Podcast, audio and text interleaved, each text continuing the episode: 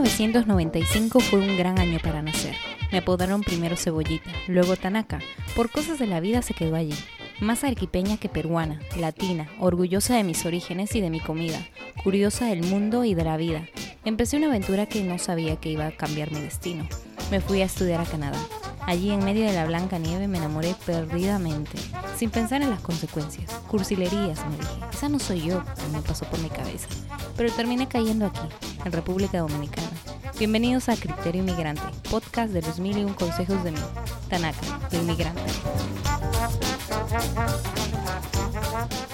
Bienvenidos a su podcast favorito, Inmigrantes o Futuros Inmigrantes del Mundo. Hoy tengo una invitada especial que vive en el país de los kiwis, del Hobbit y hasta de Narnia. Ella es mexicana y actualmente vive en Nueva Zelanda. La pueden seguir en YouTube y en Instagram como arroba latinkiwi. Bienvenida, Ceci.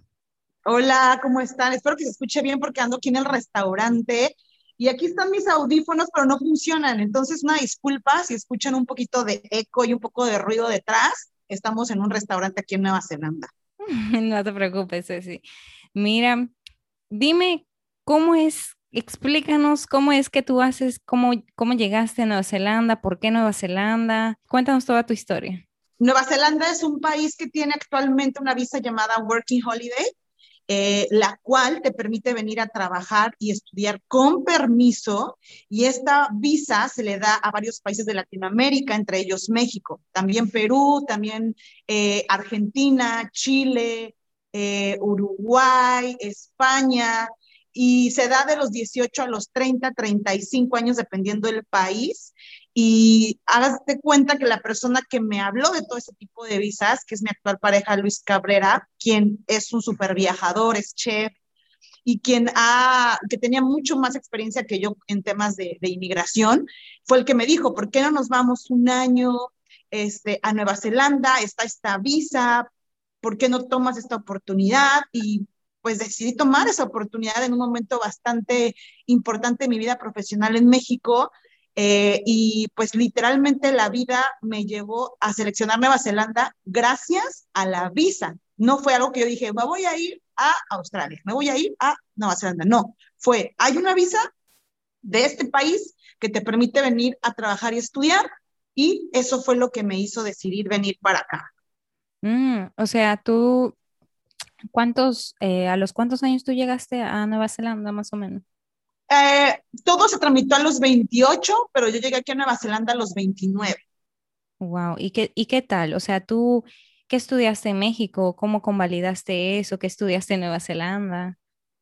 Eh, yo ya, eh, yo trabajo desde los 17 años, estudié administración de empresas, después me especialicé en recursos humanos, después me especialicé en finanzas, Trabajé para el Banco Santander como gerente de recursos humanos, ese fue mi último puesto. Una de las cosas que yo quería, como muchos latinoamericanos, era pues aprender inglés y nunca lo había hecho porque siempre ya sabes, ¿no? La vida del latino es trabajo, trabajo, esto, el otro.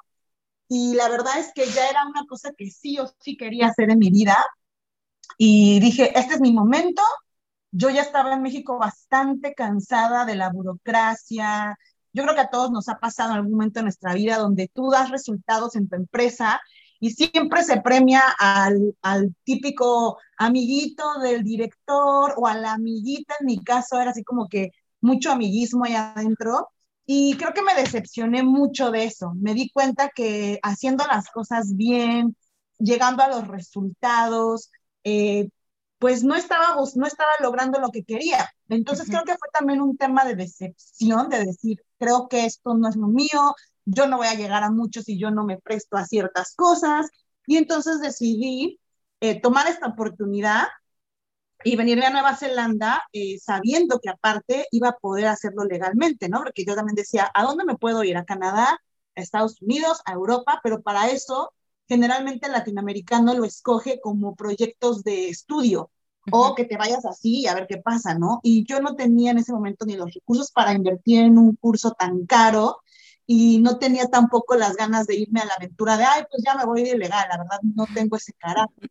Entonces, cuando vi, cuando vi que había esta posibilidad, yo dije, esta posibilidad está buenísima porque es un año, o sea, ni siquiera es de que te vas para siempre es un año con permiso y a un país que cuando yo hice eh, la investigación del país, aparte que me di cuenta que era el país donde se filmó El Señor de los Anillos, que es una de las películas que más me encanta, sí. yo dije, wow, no manches, es el país donde se filmó El Señor de los Anillos, claro que voy. Y mm, decidí dejar todas mis comodidades, carros, un buen sueldo, todo lo tenía. Yo, yo a diferencia de muchos inmigrantes que se van porque no hay oportunidades, yo me fui con todas las oportunidades ganadas, ¿no? Porque fue mi trabajo. Y me fui en el mejor momento de mi vida profesional, a punto de ser eh, promovida al, al, al puesto de mis sueños. Pero hice una reflexión de decir, observa cómo son los directores de esta compañía, observa cómo son todos los gerentes y todos tenían problemas matrimoniales, enfermedades crónicas, vicios, sí tenían dinero y sí tenían financieramente lo que buscaban, pero a cambio de su alma. Y creo que eso a mí no me gustó. Yo la verdad dije, me quiero ver ahí realmente y dije, no, esto no es para mí. Y fue cuando me decidí ir y claro, comenzar una vida de cero en un lugar donde nadie me conocía. Wow, wow. ¿Y tuviste el apoyo de, en ese momento era tu pareja? Sí, Luis, Luis fue realmente quien llegó a mi vida para darme esa opción, porque como les había comentado, yo en mi cabeza era el típico latino que jamás hubiera pensado poder lograr irme a ningún país porque no tenía los recursos necesarios. O sea, tenía el dinero, sí, pero no como para mantenerme un año eh, en, un, en un curso. Entonces, como yo no conocía opciones de migración más que cursos o becas o irte de ilegal, yo no conocía otra historia, eh, la ignoraba obviamente porque nunca había sido mi intención. digamos que Luis vino a decirme, vamos, yo sé cómo, eh, él sí, o sea, él de hecho vive viajando, de hecho, él fue una de las primeras personas que antes de que se pusiera de moda esto de estar viajando por todos los países y ser así como todo backpacker y eso, yo, Luis ya tenía todo ese rollo, o sea, Luis ya venía haciendo eso desde hace mucho tiempo. Entonces, digamos que él me dio la confianza de decir, ok, vamos, hagámoslo, pero eh, sí, quizás los que no me, no me entendieron mucho fue la familia, el los mismos compañeros de trabajo, eran como de, ¿qué estás hablando? Tú ganas bien, eh, tú tienes un buen trabajo, como para qué te vas a un lado donde te vas a poner de mesera, de limpiadora, de todo ese tipo de cosas. Pero ya después como que también me dijeron, tienes razón, si no lo haces ahora, ¿cuándo? O sea, ¿cuándo? Exacto, la oportunidad se te dio y se te abrió eh, el, el, mundo, o sea, realmente al otro lado del mundo, literal. Sí. Wow, y Ceci, y tú me hablas como que realmente el World Holiday Visa fuese eh, oro, o sea, algo que algo súper nuevo, algo que no existe en otro país. ¿Realmente de qué trata esa visa? O sea, fíjate que esa visa de hecho sí sí está en varios países. Digo, yo no sabía, porque te digo que yo viví mi vida Godín, como se dice en México, que es la de oficinista, donde tu cabeza solo piensa en el siguiente puesto y en mi salario de quincena y en mi vida de los fines de semana con amigos y chupar y volver a repetir la historia.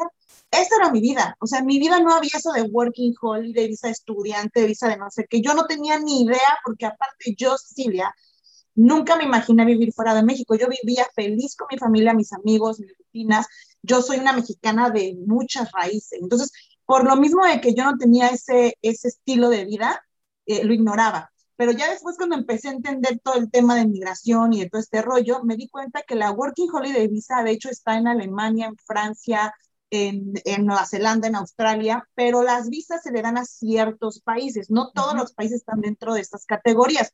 Por ejemplo, México. México solamente tiene Working Holiday, creo que en Francia y en Nueva Zelanda, pero hay otros países como Argentina, donde creo que se las dan en Irlanda, en, Australia, Nueva Zelanda. O sea, dependiendo de tu país, yo les recomiendo a todos que googlen Working Holiday Visa, México, Working Holiday Visa, Perú, y ahí les van a aparecer los países. Entonces, esta visa digamos que cuando yo me enteré de esto, digo, ah, pues ahí sí puedo aplicar porque no me están pidiendo pagar nada, solamente te piden hacer tus, obviamente, que tengas eh, eh, tu, todo, te piden rayos X, te piden que tengas un monto, en este caso hoy en día son 4 mil dólares en tu cuenta, uh kiwis, o sea, neozelandeses, y haz de cuenta que yo tenía en ese momento pues algunos ahorros, tenía un carro que dije, bueno, si no lo vendo, este, no me pedían la verdad gran cosa, entonces por eso yo dije, esta visa sí me va a mí porque yo podría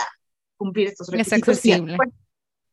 Muy accesible, realmente, porque en otros países, por ejemplo, tú hablas de 4.000, en otros países es 8.000, eh, ah, se duplica, entonces es mucho más el monto. La verdad sí, es que cambiando. sí, yo también haciendo, haciendo los podcasts, yo me fui enterando de ese tipo de visas porque son súper te abren un mundo de posibilidades que tú no sabías, porque como tú dices, mucha gente está acostumbrada solamente a irse de estudiante o de, eh, de inmigrante ilegal, etcétera. Entonces, cosa que realmente mm, yo no lo recomiendo, irse de inmigrante ilegal es un riesgo muy alto, eh, sobre todo en esos países que son muy así como tajantes y que con políticas muy, muy claras, es muy más difícil eh, ser inmigrante ilegal. Pero pues nada, Ceci, tú tienes una gran historia de cómo tú llegaste y, hace más o menos más de una década que tú estás en Nueva Zelanda, ¿verdad? 11 años, sí, acabo de cumplir 11 años. ¿Y qué, qué, qué cambios tú ves en 11 años viviendo en Nueva Zelanda? ¿Qué te gusta de Nueva Zelanda y qué no? Pues los cambios, yo creo que ya, para empezar, eh, los cambios que uno va teniendo en la vida, o sea, aunque estés en tu mismo país, son radicales, ¿no? O sea, como que uy, yo me acuerdo cuando yo tenía 25, cómo pensaba, a como tengo hoy 35 o 45, 55, todo va cambiando, ¿no?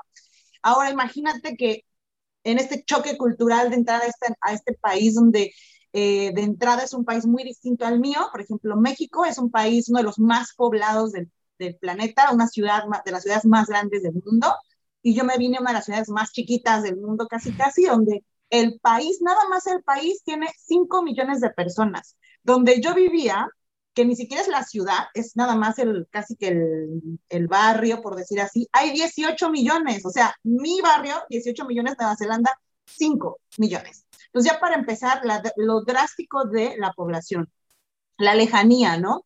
Nueva Zelanda no tiene, no tiene nada que lo rodee. Son dos islas, la isla norte y la isla sur, y lo más cercano a ti son pequeñas islitas del Pacífico o Australia, que está en avión como a cinco horas, tres horas aproximadamente. México está rodeado de dos borders, del borde de, de, dos fronteras, la americana, que ya sabes, siempre peleas allá, y también la del sur, que también hay bastantes cosas drásticas y donde constantemente hay movimiento. Nueva Zelanda está en medio de la nada y es un país donde está lleno de diferentes culturas, ¿no? Caras asiáticas, caras de isleños que yo nunca había visto. Obviamente la gente blanca las he visto porque pues, los gringos están al lado de ahí de México, todo el mundo sabemos cómo es un, americano, cómo es un anglosajón.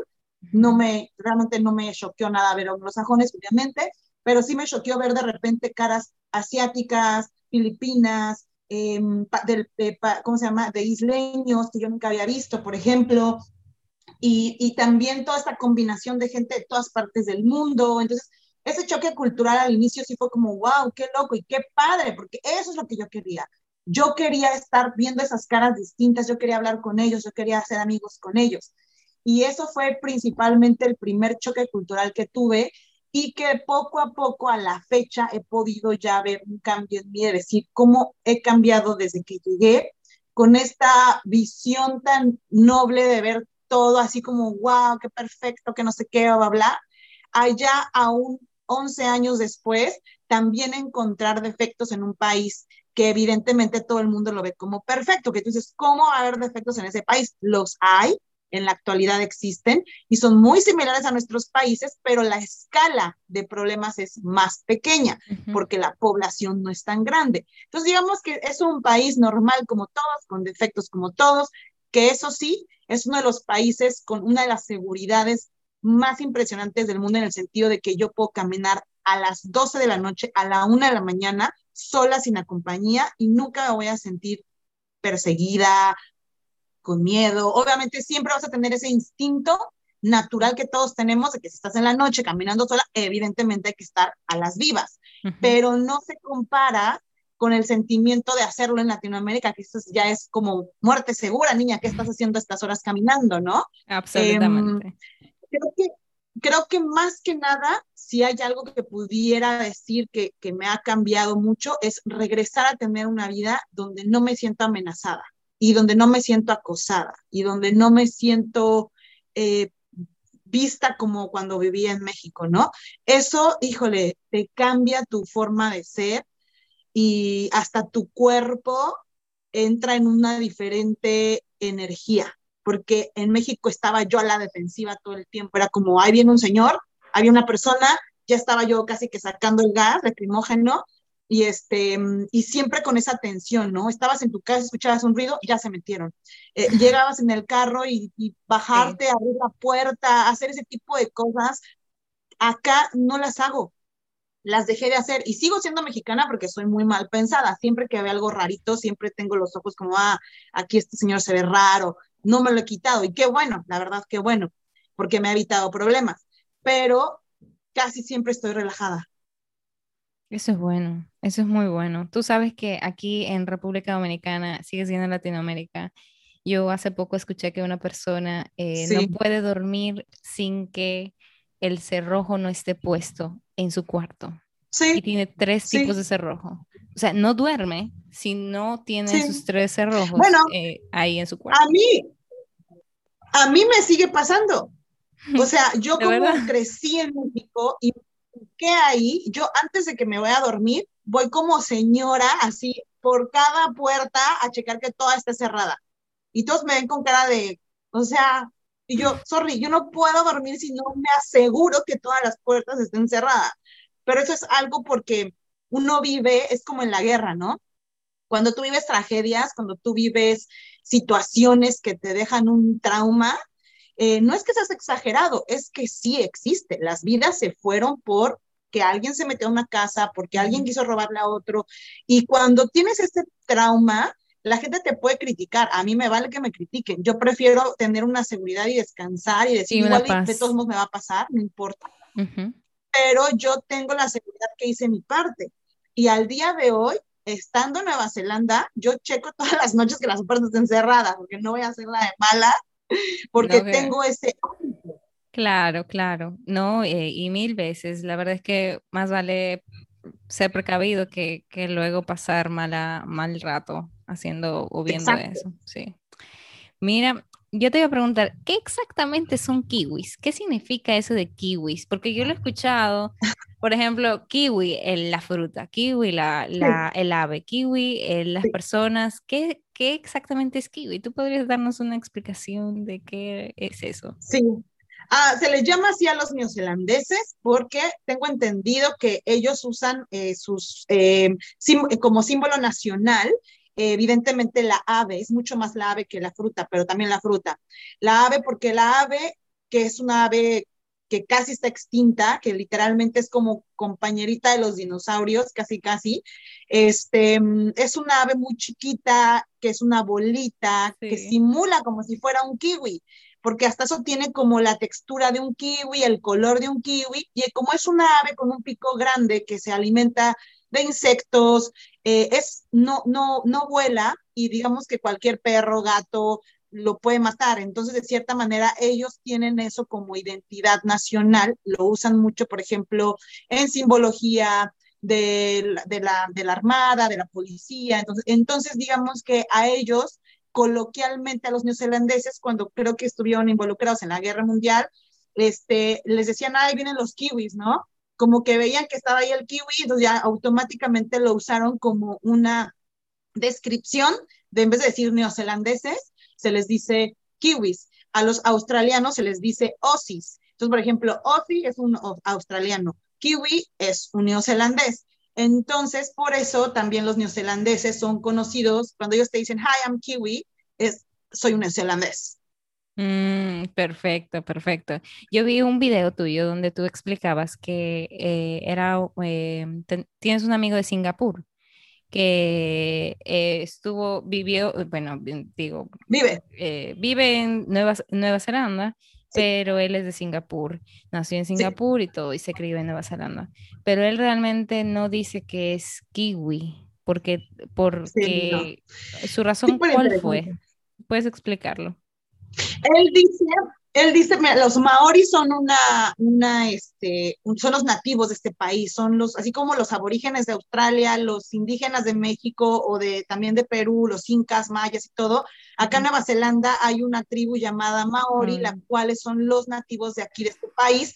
Y cuando llegaron los ingleses y se asentaron aquí, bueno, pues comenzó todo este asentamiento y por, por lo cual también Nueva Zelanda es parte de la colonia británica. Ahí empieza a ver toda esta biculturalidad entre los ingleses, los maoris y después la multiculturalidad. Dentro de esto, la lengua maori siempre se ha mantenido, siempre ha sido también protegida por Nueva Zelanda. Entonces, lo que él me platicaba era que cuando tú estás hablando de kiwis, los kiwis son los blancos, como que la gente los identifica como los ingleses, los rubios, los blancos, eh, y él al no ser un, eh, un inglés o no tener descendencia o no ser de ese grupo de personas, digamos que los neozelandeses o los maoris, por ejemplo, los maoris no se identificarían mucho con el término kiwi, ellos se dirían a maori, maori, porque ellos tienen otro tipo de cultura, otro tipo de, de, lenguaje y de, y de forma de ver la vida. Entonces, cuando tú dices un kiwi, casi siempre estamos hablando de un rubio, de una persona europeizada, una persona europea. Y cuando tú dices, por ejemplo, yo no soy kiwi, o sea, me estás viendo, soy más mexicana que, que el nopal. Y este amigo es más singapuriano que las torres de allá. Entonces, él me dice, cuando tú no eres un, eh, uno de ellos, eh, digamos, que, ah, pero naciste en Nueva Zelanda o ya eres ciudadano de este país, se les llama taiwis, que los taiwis son todas esas personas que nacieron en otro lugar, pero que hoy son parte de Aocharoa, que Aocharoa, el, el, el significado de Aocharoa es eh, Nueva Zelanda en maori, que significa eh, la nube blanca, que es así como lo, lo denominó los maoris.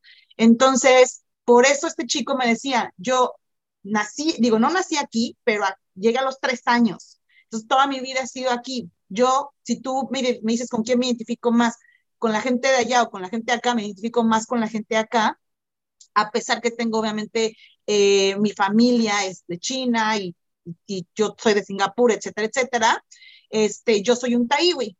Y yo, ah, entonces ahí también aprendí que las personas como yo seríamos taiwis y no kiwis. Exacto, muy interesante eso. Y lo de los maoris, déjame decirte que eso se puso en tendencia.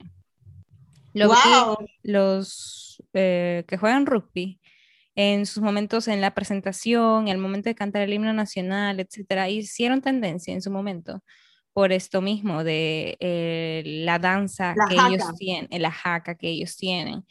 Y la verdad es que yo no sé si tú la has bailado. No, no, no. En realidad, todas las danzas que hacen los maoris, todas las expresiones son muy típicas de ellos. Hay veces que puedes llegarte a meter en un problema porque lo pueden tomar como irrespetuoso, o sea, ser irrespetuosos, como que tienes que estar educado o tiene que haber un propósito de hacer la jaca porque se puede llegar a tomar a mal. O sea, se puede tomar como que estás haciendo burla, como que no estás siendo respetuoso. Se supone que esa danza se creó para asustar a los enemigos en su momento, cuando las tribus se tenían que defender unos a otros, por eso hacen esas caras como de te voy a matar. Y de hecho la jaca, si la traduces, tampoco es un, un himno de alegría, o sea, es como de que vamos a matarte y si no te acercas y no sé, casi horrible, así, casi, casi este, porque era una danza de defensa. Después, con el paso del tiempo, se volvió también en una danza de bienvenida, de actos, de actos importantes, digamos que ya empezó a evolucionar y adaptarse a los tiempos actuales. Y de hecho, los, eh, los All Blacks, que son el equipo nacional de rugby, son el equipo que efectivamente más ha comercializado o más ha puesto de moda esta jaca, porque la verdad te hace la piel chinita. Quienes hemos estado en una jaca, eh, yo he estado en, el, en, el, obviamente he visto a los All Blacks hacer la jaca y es impresionante la energía que se siente, pero también he estado con amigos que son maoris, por ejemplo, eh, yo tengo, bueno, yo tenía dos restaurantes aquí en Nueva Zelanda, en el primero, ese restaurante eh, en varias ocasiones tuvimos fiestas de 21 años de chicas o chicos que cumplían años y las familias a un cierto momento de la fiesta se paraban a hacer la jaca y entonces te lo juro que hasta te dan ganas de llorar porque la energía es demasiada, o sea, es como de, wow, ¿qué onda con este rollo, no? Y la última vez que me tocó a mí fue con una chica de 21 años que cumplió ahí en Besos Latinos y me acuerdo que la familia cuando estaba partiendo el pastel y todo esto, separaron los amigos, separaron las amigas, separaron los tíos, los tías, todos, y yo estaba con ella porque estaba ayudando a partir del pastel, o sea que yo lo vi todo de frente, o sea, yo terminé llorando cuando ni siquiera era mi fiesta, porque es que era too much, o sea, verlos a todos parados haciendo esta, esta, esta danza con esta pasión, wow, o sea, te lo juro que se me hace en la piel chinita, y, y exactamente es lo padre también de este país, ¿no? Que independientemente de que es un país desarrollado, un país moderno, un país de primer mundo que siempre sale como las mejores para vivir, han mantenido a los maoris en la actualidad. Que debo de decirte que siempre ha habido una desventaja, sí, que a la fecha ha habido muchas peleas, sobre todo ahora con el tema de sus derechos también, pero debo de aceptar que ellos no se dan cuenta lo integrados que están a diferencia de lo que estuvieran los mayas en su momento en México, porque los mayas existen en México, pero ya son un grupito ahí que ya casi casi ni se ve, este, y eso es lo que digo, wow, o sea, acá tienen representantes en el Parlamento, están en todas partes, están en la política, están en el deporte, están en todos lados. Entonces digo, wow, qué padre que, Nueva Zelanda tenga esta integración. Hay todavía mucho que hacer por ellos, pero creo que ellos van muy adelantados a diferencia de Australia, que Australia lo suprime totalmente. Claro que sí. Wow, es muy interesante. Ojalá y, se preserve siempre ese tipo de culturas, porque sí. Eh, es la historia tan indescriptible, como tú dices, uno tiene un sentimiento de, de wow, cuando de, te impresiona mucho saber cuánto evolucionó en la historia una cultura. Y por ejemplo, los mayas, los incas hicieron bastantes cosas que a este punto, si hubieran seguido, yo no sé si seguiríamos siendo los mismos ahora, si no se hubieran extinguido. ¿Quién sabe? Dios solo sabe si estaríamos en otro punto. Pero... Sí, exacto. Y, también sabes qué, más bien cómo adaptarnos, ¿no? O sea, que es el tema de que eh, yo creo que a la fecha el hecho de que haya tantas, tantas, tantos libros y documentales donde hablan de los mayas y los incas, que a la fecha nadie puede responder cómo hicieron todo lo que hicieron, este, yo creo que como tú dices, igual y ya seríamos intergalácticos, porque, porque esos güeyes estaban muy adelantados, entonces ya estamos viviendo no sé en qué países o digo en qué planetas, pero también los maoris, por eso a mí me, me gusta mucho la, la, las tradiciones, la cultura. Tengo amigos maoris a los que, de hecho, entrevisté a uno, todavía no he terminado ese, ese, ese video porque aparte tiene su propio lenguaje. Entonces, ese video donde él me habla de muchas cosas, me habla ahí como palabras maori que tengo que andar buscando qué significa eso y como tengo que traducirlo, me tarda muchísimo tiempo, pero pronto voy a tener en Latin Kiwi un video con un maestro maori que nos está, nos está enseñando a hacer este, el arte maori, que es como esto, me voy a enseñar de hecho una, esto, Wow. Es como un, este, una, una tablita donde estamos, estamos aprendiendo a hacer la simbología. Tallado en madera. de madera, exactamente. Y él es maestro, un maestro impresionante que, que, que, aproveché para decirle, me gustaría entrevistarte, me gustaría preguntarte muchas cosas acerca de los maoris. Y él me ha, me ha dado tantas respuestas y me ha educado tanto que, que de hecho, pues estoy muy metida ahorita viendo todo este tema, porque yo me identifico mucho con, con, él, ¿no? O sea, porque yo le digo, yo vengo de, una, de un lugar donde los aztecas, los mayas tenían muchas cosas similares a ustedes, y me intriga tanto de que ustedes literalmente pudieron haber sido primos, o sea, y, y, él se ríe y dice, claro, me dice, claro, o sea, muchas cosas que nosotros hemos hecho lo, lo, lo, lo hacen los incas, lo hacen los mayas, lo hacían los, los aztecas, y eso me, me vuela la cabeza, la verdad. Pues sí, sí, hablando de eso, mira, que si los mayas y los incas se hubieran conocido, yo no sé qué hubiera pasado ahí. De verdad. Ah, o sea, no sé qué hubiera salido de ahí, pero lastimosamente ya eso, hay algunas, eh, hay, algunos idiomas indígenas, por ejemplo, como el quechua, que en Perú se está, está desapareciendo. Em, son lenguajes, idiomas que, bueno, que ya las personas inclusive tienen vergüenza de hablarlo. Y yo, sí, México igual. Yo no lo entiendo. Yo no lo entiendo. O sea, Y acá, no sabes, acá todas las escuelas primarias, las secundarias, todos tienen integrado el maori. O sea, de hecho yo, que soy una extranjera, bueno, que me sigo sintiendo una extranjera, ya no lo soy, soy ciudadana, pero sigo siendo extranjera, muchas palabras ya las tengo adaptadas de que son maoris y quiero saber más de los maoris, porque el mismo país, en vez de decirte, no, eh", como que te dicen, te empiezan a hablar así como palabras maoris, tú dices, uy, ya tengo que aprender, porque ajá, no estoy entendiendo y debería de saberlo. Claro que hay un porcentaje también de personas que está súper en desacuerdo con los maoris, no les gustan, son exactamente como en México, que los quieren discriminar, que los quieren sacar del sistema, que de hecho les choca que digas Aocharoa. La gente que, a mí me encanta decir Aocharoa porque es muchos de nosotros así lo vemos, ¿no? Como que le da una esencia muy nativa. Y cuando hay algunas personas que dicen, no, se llama Nueva Zelanda, no, no, Charoa, y tú, ay, cállate. O sea, también existe ese esa parte de personas, este, lelas que no quieren. Mira, sal de mi cuadro. sal de mi. Ah, claro, ya sabes. Lo bueno de ser mexicana desubicada es que después de cállate, cállate aquí. Mira, sí. ¿Y cómo, cuando tú llegaste a Nueva Zelanda, tú ya sabías inglés o tú lo aprendiste de cero igual? Mira, el idioma es como los deportes. Se les da a unos y a otros no. O sea, esa es la realidad. Hay personas que tú les dices, ¿sabes bailar? No. Y hay gente que te baila, nada más escucha un ritmo y nunca fue a la escuela. Yo toda la vida tuve inglés y soy la más pavo en el inglés.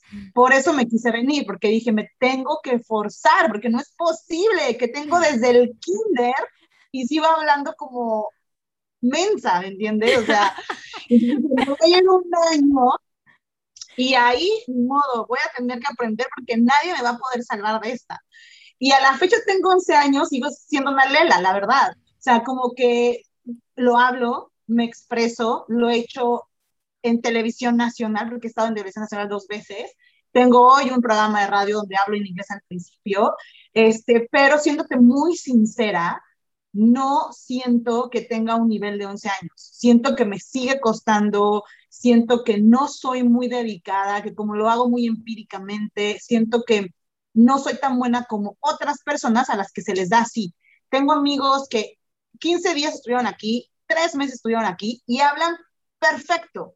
Y yo digo, no puede ser, o sea, yo llevo 11 años y sigo teniendo errores gramaticales, es también un tema de, también de esfuerzo, ¿no? O sea, yo también debo de aceptar que tampoco me he sentado a perfeccionarlo. Vivo la vida, lo hago como puedo, la gente dice que hablo bien, yo digo que hablo del nabo, pero bueno, gracias a Dios ellos dicen que yo hablo bien, está chido, este, pero es como el baile y los deportes, ¿se te da o no se te da? Y a mí creo que no se me da todavía, pero sigo en el aprendizaje después de 11 años. No, claro, y mira, eh, la verdad, no eres la única, no eres la única. Hay muchos inmigrantes que, como tú dices, hay algunas que, que sí aprenden mucho más rápido, pero al final, final, final, final, después de muchos años, jóvenes, lo que sea, eh, tú cuando hablas un idioma, fuera que del que tú eh, sabes desde que naciste, te va a costar y nunca lo vas a aprender al 100%. Nunca, nunca, nunca, de los nunca, nunca, nunca. ¿Por qué? Porque siempre vas a tener eh, algún tipo de campo. Cuando, por ejemplo, tú estudiaste administración, toda la vida estás con el tecnicismo de cómo se dice management, business, etcétera, etcétera. Pero tú no sabes cómo se dice todo eso en el ámbito de la medicina, por ejemplo, o de un arqueólogo, o de un, no sé, etcétera. Entonces, son como cosas que tú dices, hmm, nunca voy a enterarme cómo es que se dice tal, tal, tal cosa, porque yo no la aprendí. ¿Y para qué yo necesito aprenderla más que para entenderla? Exacto, porque de hecho mi rubro es de restaurante, entonces prácticamente todo mi vocabulario está muy alineado a la parte de servicio, de restaurantería. Entonces hay muchas cosas que, que si tú, como tú dices, si me hablas un poquito más de política, un poquito de economía, un poquito de finanzas, voy a tener la base, pero no voy a poder ir más allá porque mi expertise se ha dado en otro lado y sí, efectivamente, como que mi inglés está muy, muy enfocado a la parte de servicio en restaurantes. Entonces, sí es verdad lo que estás diciendo. Al menos entenderlo de manera coloquial. Para mí es como cualquier tipo de idioma, no solamente el inglés, sino hasta el alemán, el francés, etcétera. Que tú lo puedas entender, que puedas visitar y decir, ¿dónde queda el baño?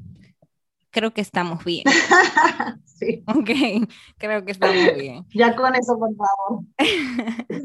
Mira que em, hablamos de las diferencias que tuviste de Nueva Zelanda con la cultura de México versus Nueva Zelanda. ¿Tú dirías que hay algún tipo de diferencia en los estereotipos, por ejemplo, de la gente latina, México, que es lo que de donde tú vienes, con la de los estereotipos de Nueva Zelanda? Sí, fíjate que aprendí mucho con el tema de los estereotipos, porque yo al principio sí me tomaba muy personal cuando la gente dibuja, dibuja a un mexicano o a un latino en general, así como que los güeyes sufridos, este, con sombrero, cactus, burro, este, drogados o alcohólicos tirados ahí en el piso. Como que eso me daba mucho enojo, porque dije, o sea, se calman, o sea, que si supone que ustedes son los educados y los viajados, es como para que yo hubiera sido a México, hubiera sido a Perú, a la Argentina, y te dieras cuenta que no es el estereotipo que tienes en tu mente, ¿no? pero también me doy cuenta que nosotros como latinos lo hacemos. O sea, nosotros como latinos cuando pintamos a un gringo, lo pintamos ahí todo así con su bandera, panzón, este, gritoneando ahí. Pintamos a un este, francés, le ponemos como su bigotito, su camisa rayada, su boina, su baguette. Este, si pintamos a un alemán, lo pintamos así como todo frío, todo eh, hablando como loco.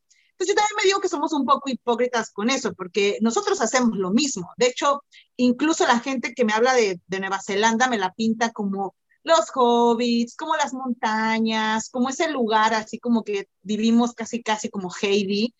Y, y, también es un estereotipo equivocado, porque Nueva Zelanda no es así. Entonces, como que ya me he relajado mucho con eso, como que siento que el ser humano requiere y necesita tener una pintura de cómo es cada cosa, a pesar de que no sea así, para poder tener como una referencia de una cultura. Pero eh, evidentemente, claro, cuando tengo y veo que las personas tienen una súper distinta eh, y errónea estereotipo latino, claro que yo teniendo la oportunidad de corregirlo, lo hago. A la fecha, llevo 11 años educando muchísimo al mercado neozelandés acerca de nuestro gourmet, acerca de nuestra cultura, acerca de nuestras diferencias como latinos, porque la gente me decía, es que, ¿qué comen los latinos? Comen arroz, frijoles y picante. Y yo le digo, pues qué ignorante, porque un argentino apenas si te aguanta una pimienta, o sea, no, no todos comen picante y no todos comemos igual. De hecho, los peruanos tienen una excepcional eh, cultura gastronómica que a la fecha no se puede replicar en el mundo porque los ingredientes peruanos son muy de Perú. O sea, tienen no sé cuántos cientos de tipos de choclo, no sé cuántos tipos de, de que el rocoto, que el ají amarillo, que, la, que el otro ají, panca. Ah, claro, o sea, es que yo de hecho soy súper fan de Gastón Acurio, ¿no? Y de otros, y del CIR y de todos ellos. Em, y, y, yo les he platicado, digo, esto es completamente otra historia a la comida mexicana, que está completamente acá en, en, el extranjero está súper, súper, súper vendida como la comida americana, que es el Tex-Mex, que son nachos, burritos, chili con carne, que en México no lo comemos. Mi abuelita no sabe hacer nachos. Puede ser que la gente del norte de México sepa un poco más porque ahí se combinan las, las, dos culturas, ¿no? La de Estados Unidos, que está pegadita a una parte de México en el norte, donde esos mexicanos, que son un porcentaje, sí conocen nachos, pero yo en la Ciudad de México, en Oaxaca, en, en Guerrero, en casi prácticamente el, el 80% de México no es nuestra comida. Entonces, me ha tocado la gran fortuna de poder educar a la gente, de decirles, hay grandes diferencias que tienes que saber y que nuestra gastronomía es tan grande que hasta está protegida por la UNESCO.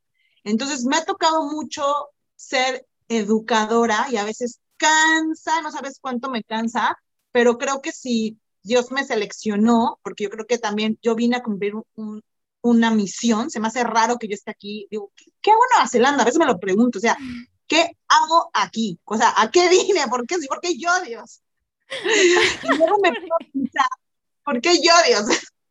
y luego me pongo a pensar, digo, es que yo siento que tengo una misión. Y quizás la misión empieza por educarlos en el sentido de la comida latinoamericana.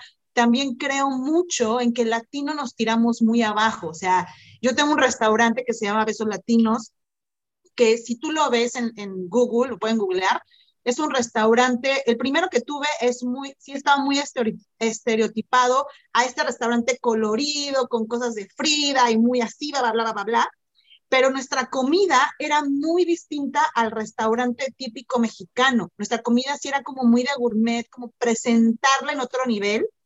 Y los primeros que te critican son tu gente. Ay, no, se ve muy fresa. Ay, no, se ve muy nice. Ay, no, no deberías de ser así. Deberías de ser más como de fonda, más como de taquería.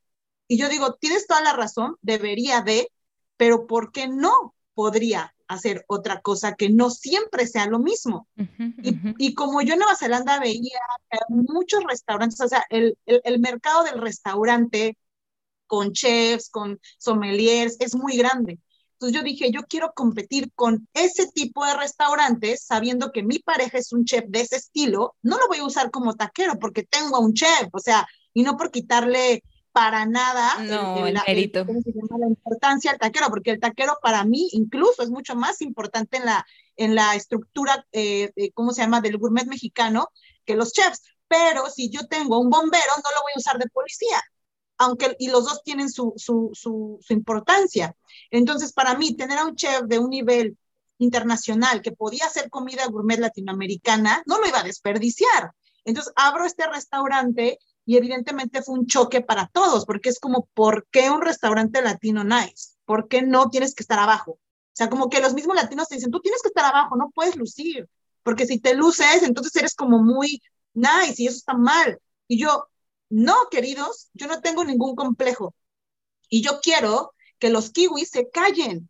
Quiero, quiero callar a la gente de que siga pensando que el mexicano, el latino, solamente pertenecemos ahí, ustedes abajo, ustedes no vengan a lucir. No, yo voy a hacer lucir los vinos argentinos, yo voy a hacer lucir los vinos chilenos, yo les voy a explicar acerca del pisco, yo les voy a explicar acerca del ceviche, yo quiero que prueben este tipo de cosas y quiero, exacto, y quiero representarlo bien y quiero que la gente se quede callada. Y eso es lo que he venido haciendo 11 años en este proyecto llamado Besos Latinos, donde el primer proyecto lo tuvimos que cerrar por COVID porque ya era too much. El segundo proyecto sigue vivo y es donde tenemos el, el, ceviche bar, donde tenemos ceviches, donde tenemos otro tipo de comidas.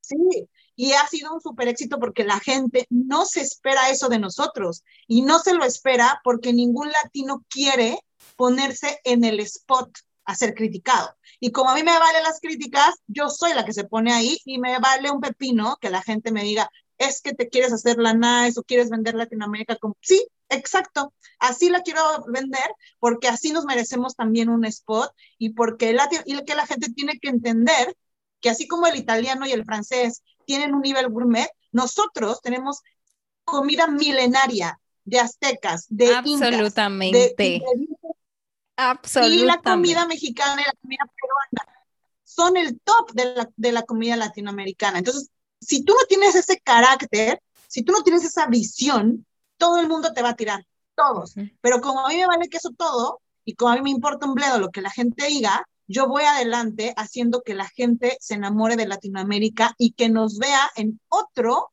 aspecto de Latinoamérica, defendiendo nuestra gourmet, que merecería estar mucho, muy arriba de lo que está hoy. Entonces, por eso es importante que todos abracemos cuando una persona hace algo así y lo abandera de una manera eh, eh, ética, profesional y también con pasión, porque eso también tienes que tener. Yo no estaría en este negocio si no tuviera pasión. Es demasiado demandante. Llevo 11 años, bueno, es para darte un ejemplo, sin pasar una Navidad, 11 años sin pasar un año nuevo, 11 años sin tener un Valentine's Day, un Día de las Madres, mi cumpleaños. ¿Quién se aguanta no tener 11 años Navidad con su familia? Pocas personas, solo los que están enfocados, apasionados y son responsables de lo que hacen. Entonces, claro, es difícil, es demandante, pero alguien lo tiene que hacer. Espera, tengo dos preguntas. Tengo mil, mil y una preguntas de lo que tú acabas de decir. ¿Tú en todo este tiempo no fuiste a México? A México sí he ido, he ido yo creo que de 11 años unas cuatro veces, que son poquitas la verdad, este, y ahorita no, porque las fronteras de Nueva Zelanda están cerradas y a pesar de que soy ciudadana y podría regresar y entrar sin problema, para regresar a Nueva Zelanda tendría que pagar alrededor de 2.300 dólares para pasar 14 días en un hotel, en una cuarentena, en lo que se dan cuenta que no tengo COVID. Entonces, realmente no es algo que pienso hacer ahora, pero sí he regresado a México y me encanta. Y de hecho, mi idea, yo nunca he dicho que me voy a quedar en Nueva Zelanda ahorita tengo esta misión y esa misión que siento que necesito terminar acá, que se complementa también con mis hijos y todo, pero tengo también la misión de regresar a regresar a México. O sea, me encantaría llegar algún día y poder cosas que ya aprendí aquí, ponerlas en práctica ya, trabajar socialmente. Yo no soy de las personas que se piensa retirar como los señores de 60 de a descansar. No, yo pienso usar, si puedo, mis años de retiro para hacer algo en México. Me encantaría y si puedo Latinoamérica mejor. Claro, claro que sí. Em, tú hablabas en uno de tus videos de ser un inmigrante consciente, de que nosotros tenemos como una voz en el extranjero y es lo que tú hablas siendo, teniendo un restaurante y de que tú abres em, como mexicana latinoamericana en otro país caminos para otras personas que te o sea, que estén después de ti, que lleguen después de ti, porque así se dan cuenta de que realmente nosotros, eh, nosotros tenemos cierto impacto en la sociedad. Cuando llegamos a un país nuevo, tenemos un impacto muy grande, porque mucha gente desmerita al inmigrante de decir, ok, este ya se fue, este ya no es de aquí, em, pues que haga su vida y que la haga ya. Él ya no es, por ejemplo, peruana o ya no es mexicana y pues ya, que se vaya pero realmente tú dices que realmente no es así. ¿Tú quieres explicar algo más de eso? Sí, mira, es como lo que decía el restaurante, uno tiene que tener carácter. Carácter es lo que nos hace falta a todos. Tienes que tener claro que el inmigrante en el extranjero es un ojo, es un aliado, que si en el caso de Colombia ahorita lo que está pasando, no existían los extranjeros, los colombianos, ¿a quién le mandarían los videos? de todo lo que está pasando. ¿A quién? A los colombianos allá adentro, pues allá adentro les están, les están eh, bajando los videos.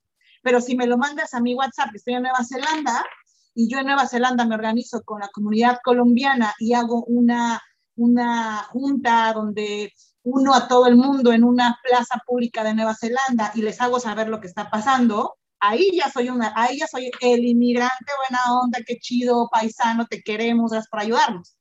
Pero si yo opino de la, de la política mexicana, colombiana, desde el extranjero, tú cállate, tú qué sabes, no hables. Ah, querido, mexicana voy a ser de aquí hasta la muerte, le guste a quien le guste, esté en China, en Timbuktu, en Puerto Rico, en donde sea. Nadie me va a quitar el hecho de que ser mexicana no es un estatus que te lo haga válido un, una ubicación geográfica. Yo voy a ser mexicana hasta el último respiro de, de, mi vida. Que tenga otras tipo de estilo de vida es diferente. Y yo como mexicana sigo teniendo planes en México, como lo acabo de decir. Yo quiero cumplir con una misión aquí, cumplir una misión en México. Yo hoy trabajo con mexicanos, mi familia es mexicana, yo soy una empresaria, una restaurantera que compra producto mexicano, entonces tengo todo el derecho a esperar de México y esperar de los gobiernos o a esperar de mis ciudadanos cosas básicas como el respeto, como las oportunidades de trabajo y de cierta manera nosotros como extranjeros cumplimos un, este, una misión de poder expandir al mundo la situación de nuestros países y hacer conexiones para lograr solucionarlo a algunos inmigrantes les vale un pepino y no quieren volver a saber nada de Perú ni de México y es su problema. Pero hay otros mexicanos como nosotros, como yo, que yo voy a hablar y voy a tener siempre una opinión y cuando la gente me diga cállate, yo sé qué contestarles. Y no me da pena ni me da miedo porque tengo carácter y estoy segura de que lo que hago también beneficia a mi país y que la cara que pongo hoy en Nueva Zelanda, mis acciones en Nueva Zelanda, hablan de una, de una, de una cultura. Si yo estuviera robando, si yo estuviera de narco y todo ese tipo de cosas, lo que yo estaría representando de mi país sería lo que los kiwis estarían viendo hoy, como que, ah, pues ella es la narco, ella es la que está haciendo esto y wow, los mexicanos son como ella. Pero yo no estoy haciendo eso. Yo estoy tratando de trabajar, de expresar, de dar cultura, de gastronomía, de educar. Y quiero que cuando vean a esta mexicana digan, así son los mexicanos. Yo no sabía que los mexicanos eran como ella, ¿no? Entonces, sí es muy importante que todos los que estamos afuera tengamos una misión de representar a nuestros países con tanta dignidad que les callemos la boca a los extranjeros de pensar que piensan que somos unos cualquierillas, que no sabemos lo que hacemos, que somos unos narcos o que somos unos flojos. No, la única manera de contrarrestar esa mala imagen es siendo un latino honorable en el extranjero y teniendo carácter, porque lo tienes que tener porque todos te van a criticar. Absolutamente. Eh, creo que el ser inmigrante de por sí, eh, al momento de tener estas dificultades que uno tiene, que tú ya sabes que uno pasa momentos de soledad, momentos lejos de su familia, eh, eso realmente te llena la vida como que de, de, ese de ese empuje de decir, mm, déjame, déjame encargarme de esto y te hace tener mucho más carácter. Sí. O sea, te ayuda te hace ser más, de más carácter o te hace más inseguro, porque yo sí he visto mucha gente que sigue estando buscando. Mira, yo te voy a poner una, una como ejemplo, una metáfora.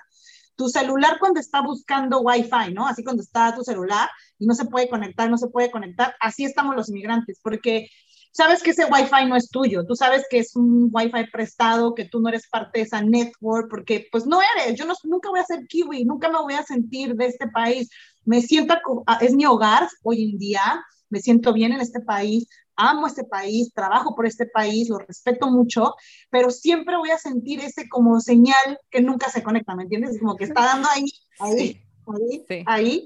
De repente encuentro conexión temporal y me hace sentir un poquito tranquila, pero constantemente veo a la señal de mi Wi-Fi interno nunca conectarse. Entonces eso quita energía. Sí. Entonces cuando eso sucede, uno tiene que estar, uno tiene que asumir ¿ok? Yo estoy aquí en este país por elección propia, es algo que estoy cumpliendo aquí. Cuando tú encuentras un propósito, cuando no sabes, tu wifi va a estar jode, jode, jode, jode, jode, jode. Pero cuando encuentras un propósito, cuando dices, a, ver, ¿a qué vengo? O sea, algo está pasando aquí. Ok, quizás sea por eso latinos, quizás sea por esto, quizás sea por el podcast, quizás sea por Latin Q, no sé. Pero ya cuando empiezas a buscar propósitos, digamos que pones en fly mode tu, tu Wi-Fi y te tranquilizas porque ya no estás en esa pregunta constante de ¿qué hago aquí? ¿Por qué estoy aquí? Entonces yo les recomiendo a todos que busquen en su propia misión en el extranjero su propósito. Por algo estás ahí, no es coincidencia. Algo te está llamando ahí y busca ese propósito, relájate y sé consciente de que sí, ese Wi-Fi no es tuyo. Nunca, nunca te van a dejar conectarte ahí. Hasta que obviamente algún día encuentres tu propósito y puedas mantener una tranquilidad de decir, ah, ya entiendo por qué estoy aquí. Incluso pueden ser tus hijos y la pareja, un proyecto de vida, este, el podcast que tú estás haciendo, para poder haber llegado a ese podcast debiste haber pasado por ciertas cosas para tomar una decisión de comenzar este proyecto. Claro ese puede ser el por qué tuviste que llegar a eso para animarte a hacer este proyecto. ajá. Eso mismo, los inmigrantes, y me he dado cuenta con tantas personas ya a este punto de, de preguntarles, que realmente cuando uno es inmigrante uno se anima a dar ese pasito de emprendimiento, de, mira, déjame explorar cosas nuevas, déjame ver qué cosas. Yo te digo y te soy muy, muy sincera, Ceci, si yo no estaría aquí de inmigrante en República Dominicana, el podcast que por mucho tiempo estuvo en mi cabeza no se hubiera dado. No se hubiera dado. Yo en, mi ciudad, en Arequipa, en Perú, eh, imaginándome hacer un podcast Exacto. Nunca. ¿Ya ves? ¿Ya ves? Entonces aquí hay un propósito detrás de todo lo que está pasando. Tuviste que pasar por ciertas experiencias que te hicieron abrir esta mente. Y una cosa que yo te voy a decir y les digo a todos, la mejor universidad en la vida es la necesidad. Cuando uno tiene una necesidad, se mueve. Y el inmigrante entra en un círculo de necesidades, tanto emocionales como físicas, como financieras, que es un ataque de necesidades que te hace cambiar sí o sí. Y por eso somos una cosa cuando estábamos en nuestros países, donde estábamos más apapachados, donde teníamos todo para salir adelante, y cuando flotas en el mar sin que nadie te conozca, a mover los brazos, a agarrarte de una rama, cosa que no hubieras hecho si estuvieras en tu país, porque sabes cómo es tu mar, sabes a quién decirle que te aviente una cuerda, que te suba un barco, todo el mundo te conoce, te ayuda, te da la mano. Acá en un océano donde las olas de repente te arrastran y te dejan llorando, y hay otros días donde el mar es increíble y te permite disfrutar de la vida como cualquier otra persona, y por eso digo mucho lo del carácter. Te forja un carácter donde si no sacas esa, esa construcción de carácter y buscas un propósito del por qué estás en ese lugar, te vas a hundir, porque también hay gente que se hunde y hay gente que no es no pudo con este tipo de, de, experiencias, es válido, no todos somos para esto, y creo que es ahí donde viene esta conexión de decir que por eso el inmigrante tiene esta característica de, de luchador, porque no te queda de otra, te hundes, adiós. Exacto. Exacto. Eh, y yo añadiría algo, como que, como tú dijiste, tú piensas eh, volver a tu país para volver a cambiar algo, volver a mejorar eh, algo de la sociedad mexicana. Creo que también regresar a tu país no es como que, ok, no funciona en Nueva Zelanda, me regreso a mi país y mucha gente tal vez lo perciba así, como que, ah, qué pena, le fue mal en Nueva Zelanda, etcétera. No, ubíquense, eso no está pasando, es porque, óyeme, yo decidí primero ya no estar en Nueva Zelanda y aparte eso no significaría tampoco que, que, que no me forcé en el otro país, etcétera. Simplemente todo tiene su tiempo y todo tiene su momento y también cada etapa tiene su aprendizaje, es así.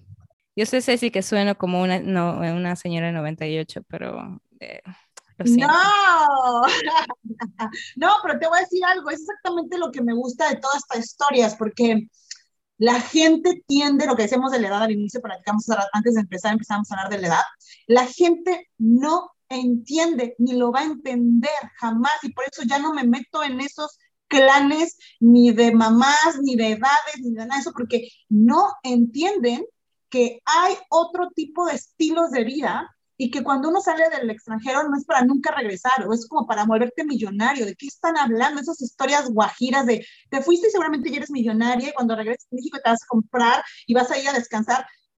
Esa es la, eso, o sea, como que si no es eso, como tú dijiste, ah, entonces fracasaste.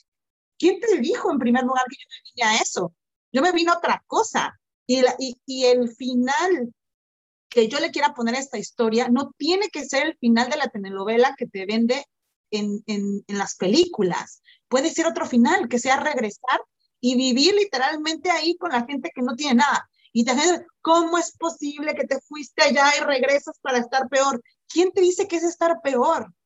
Es que es la percepción que ya no va a cambiar y con la que ya tampoco me peleo. Digo, que piensen lo que quieran. Lo que yo tengo que pensar es hacer lo que yo quiera. Y por eso te decía hace ratito con el tema de las críticas y de que esto, que el otro, que si tienes esta edad, si no tienes esta edad, nunca vas a lograr que la gente aprecie ni ningún esfuerzo o el 100%, y yo no lo estoy buscando. Cuando tú tomas decisiones como estas, a veces esas decisiones son tan poco populares que eres la menos indicada en, en ser como un ejemplo, porque la gente dirá, yo no hubiera hecho eso, yo hubiera quedado, ah, yo no hubiera hecho. Bueno, tú, tu historia, mi historia es otra. No, y si te fijas, si realmente es ese tipo de cosas que la gran mayoría no hace, que son las que te llevan a ir un pasito más adelante, te llevan a abrir una nueva oportunidad, una nueva puerta, una nueva ventana y a ver desde otra perspectiva otra cosa. Entonces, sí, yo concuerdo mucho en que un inmigrante no debe llamarse fracasado si regresa a su país. Realmente se trata más que todo, para mí, de un crecimiento completamente personal, que si yo aprendí algo en mi proceso de inmigración, pues qué bueno, de verdad, qué bueno que yo lo haya aprendido así. Claro. Claro, y aparte eres libre, vives en un país libre donde, bueno, en un mundo semilibre, donde de cierta manera, ¿a quién le tienes que dar explicaciones y la que paga el precio eres tú? Hay tantas cosas que uno nunca llega a comprender, inclusive, como tú dices, ya a una edad determinada y a mi edad, siempre va a estar ese constante eh, se supone que tú ibas a esta edad a, digamos, ya tener hijos o ya estar casada o ya estar, eh, tener la licenciatura o a tal cosa y qué haces allá y etcétera. Y es como, oh no, o sea, es mucha presión. Yo no sé, las personas que oyen este podcast, dejen de presionarse tanto por las mil y un cosas que la gente diga. Realmente, uno tiene que vivir la, su propia vida y enfocarse con sus prioridades. Sí, y sus consecuencias. también. Y sus consecuencias, porque es, es verdad, o sea, la gente dice, es mejor tener hijos a esta edad, esta edad, esta edad, esta edad, porque estás más joven, porque esto, por esto, esto, esto. Ok, no lo voy a hacer y me hago responsable de las consecuencias, porque obviamente también nos pasa que nos creemos los muy sabelo todos y cuando ya vivimos una consecuencia de una acción, como haberte salido de tu país, o haber tenido hijos muy grandes, o no haberte casado, o lo que se te pegue la gana, nada más no digan, ay, me siento sola, hubiera tenido. No, no, no, no. Tú dijiste que no, es, no te preocupes, búscate un amigo, un perro, lo que sea, pero no, tienes que, no te debes de sentir solo porque no tomaste una decisión cuando eras joven. No, tú tomaste una decisión consciente de las consecuencias. Ahora que está pasando esto, sigue siendo feliz porque decidiste correctamente y, y resuélvelo, porque eso también nos pasa mucho. Ay, es que me hubiera ido a Nueva Zelanda cuando tenía. No, ya lo hubiera no existe. Tomaste una decisión en ese momento de no venirte, tuviste otros beneficios, hagámonos responsables de las consecuencias. Ay, me vine a Nueva Zelanda y me siento sola, deprimida, como que aquí no tengo a mi familia. Ok, válido, tienes toda la razón, pero tú tomaste la decisión, hazte responsable de las consecuencias. Entonces, todas nuestras decisiones, mientras nosotros seamos responsables de las consecuencias y de después no estar como de, eh, eh", que es válido porque somos seres humanos, nos podemos equivocar también, em, siento que es ahí donde también hay que darle ese balance a la gente. Claro, sobre todo a las mujeres que tenemos el, el reloj biológico que te jode toda la vida y que de cierta manera también son cambios biológicos. Las hormonas te hacen juegos que dices, chin, o sea, me siento así, me siento asado, y, y, de cierta manera crearte en tu cabeza que el mejor plan que alguien puede hacer para ti es el tuyo. Tú dijiste algo, realmente creo que se trata mucho más de estar abiertos al cambio en el presente. Ok, está bien, está bien si tú dijiste, ok, que tal, que no lo hiciste, no lo decidiste en el pasado. ¿Tú qué puedes hacer hoy para cambiarlo como tú te sientes ahora? Entonces, si tú, por ejemplo, perdiste la oportunidad de irte a Nueva Zelanda en aquellos años, pues em, tal vez no te quedes con la idea de ir a Nueva Zelanda necesariamente, tal vez otro país, tal vez en tu propio país, haz algo nuevo, algo que te guste, algo que te encante hacer a, donde tú estás ahora. O sea, son muchas las cuestiones que uno dice y, realmente ve el pasado como que muy lastimero, de esa manera que tú dices que los latinoamericanos vemos las cosas que no deberíamos de realmente, deberíamos salir de esa burbuja media negativa, diría yo, y empezar a, a, construir. Sí, todo, camino tiene un costo-beneficio, todo camino, incluso haberte venido puede ser algo no tan bueno. Haberte no venido, siempre, un costo-beneficio. Y, y, ya hay que ser responsable de eso, no se puede tenerlo todo. Absolutamente. Y cuando uno ve mira, pero esa persona está en Nueva Zelanda, yo quiero estar en Nueva Zelanda. Por eso mismo hago lo del podcast, porque mucha gente piensa como que la vida, la vida perfecta en Nueva Zelanda, y yo, no, la vida no es tan perfecta, es, es bonito, ah, tiene sus aspectos bonitos, pero no es perfecta. La misma vida que tú vives en México, la misma vida que tú tienes en Perú, en Argentina, en Brasil, en todos lados de Latinoamérica, es la misma vida y las mismas 24 horas para tomar oportunidades cada nuevo día. Exacto, y, y, toda la, y, todas las, y todas las vidas o donde estés, en donde estés, lo que pasa es como uno se cansa de donde está, busca eh, el, el, escape rápido. Es como ya cuando esté en Nueva Zelanda, ya voy a estar bien. No, los problemas se transforman. Quizás son distintos a los que estabas en México, pero hay el 80% de tus problemas que te agobian en tu país, te los vas a traer, querido, te los voy avisando. El 80% de los problemas que tenemos son emocionales, son problemas que no afrontamos y que adivinen qué, cuando uno está en soledad, salen como Pokémones fuera de ti y te empiezan a dar por todos lados. Porque en tu país guardaste tanto tus problemas de la infancia, tus traumas, tus problemas que tuviste cuando eras chico, del bullying, de tus padres. Todo eso te lo guardaste porque tenías amigos que te distraían los fines de semana. Tenías a tu mamá que te decía, ya cálmate, no pasa nada. Y nunca te escuchaste a ti porque siempre estabas rodeado de ruido de la ciudad, de ruido de, los, de la discoteca, de tus amigos, de tu, de tu trabajo. Pero cuando estás en un país alejado, el ruido se va. ¿Y quién crees que se queda contigo? Tú mismo. Y cuando tú te quedas tú mismo contigo en una soledad, ¿quién crees que empieza a salir? Todo lo que guardaste en tu país empieza a salir como en un caño a todo lo que da.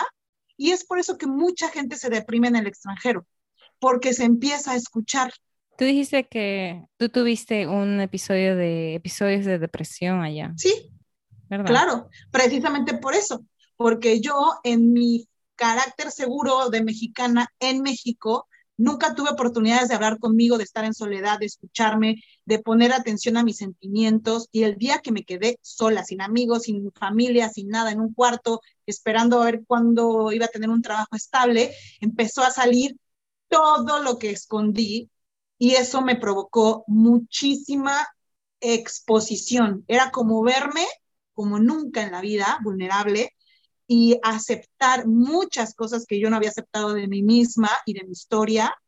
Y fue cuando me di cuenta que ese realmente fue el gran aprendizaje que tuve en Nueva Zelanda, no tanto el cambio financiero, ni el cambio de lengua, ni de experiencia, que ha sido importante, lo más fuerte con lo que yo me vi y me afronté es conmigo, con mis demonios internos que tuve que afrontar y que a la fecha sigo buscando eh, eh, equilibrar, ¿no?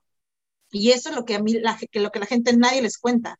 Te cuentan de que te prepares con un inglés, que te prepares financieramente, pero yo he recalcado mucho mis sugerencias a que te prepares emocionalmente, porque ese es realmente el primer obstáculo que te vas a encontrar y después obviamente el idioma y todo, que es obvio en el día a día.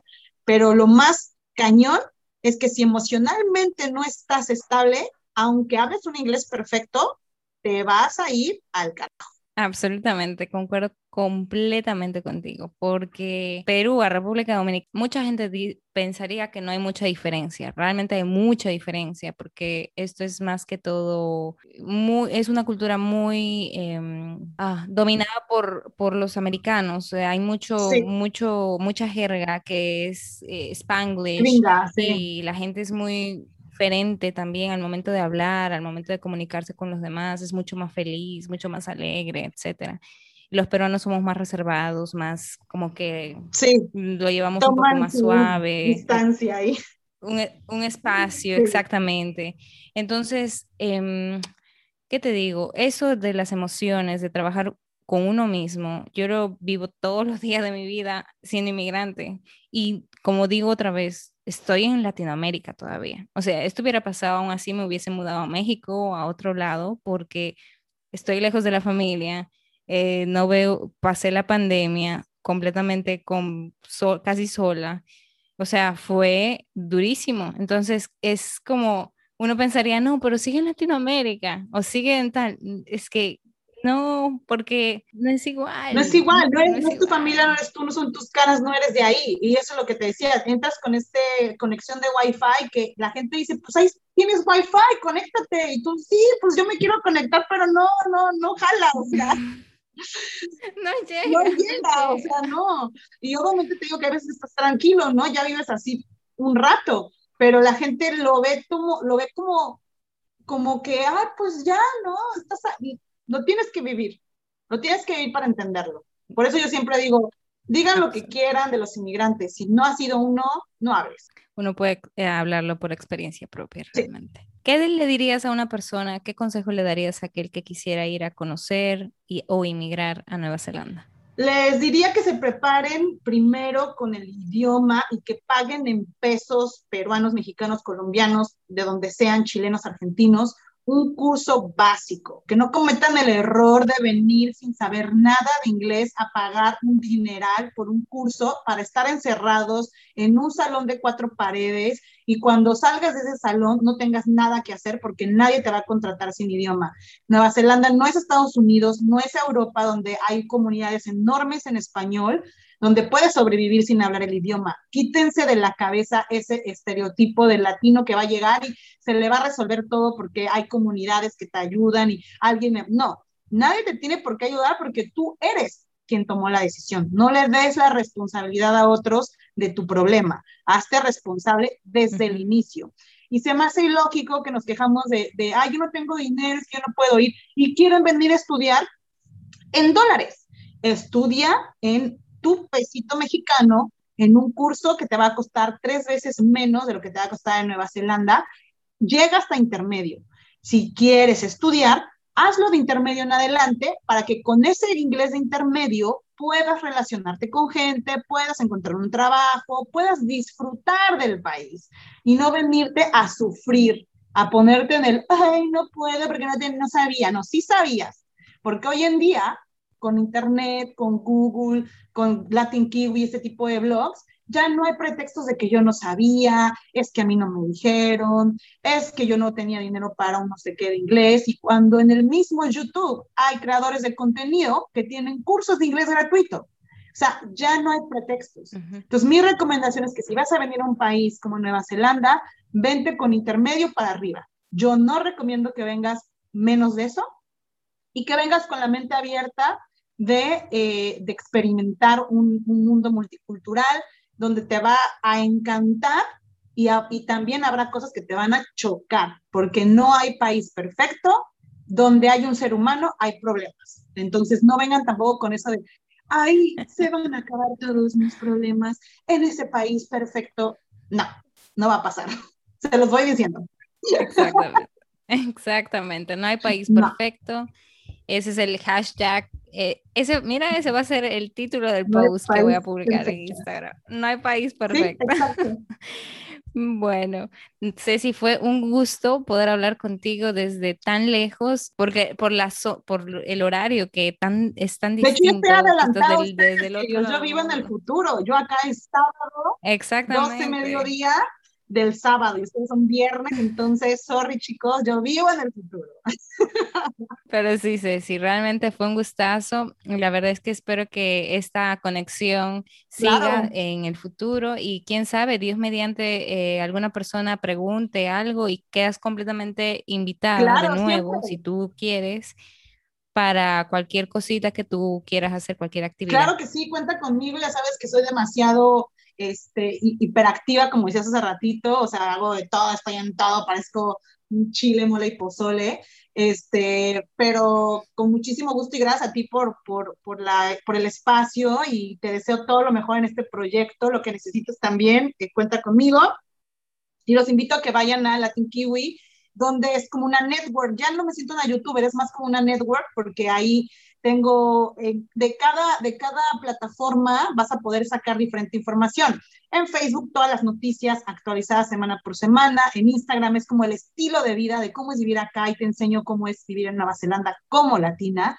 Eh, los lunes tengo en vivos desde la cabina de Latin QB FM, donde hablamos de cosas de la vida diaria del inmigrante en Nueva Zelanda.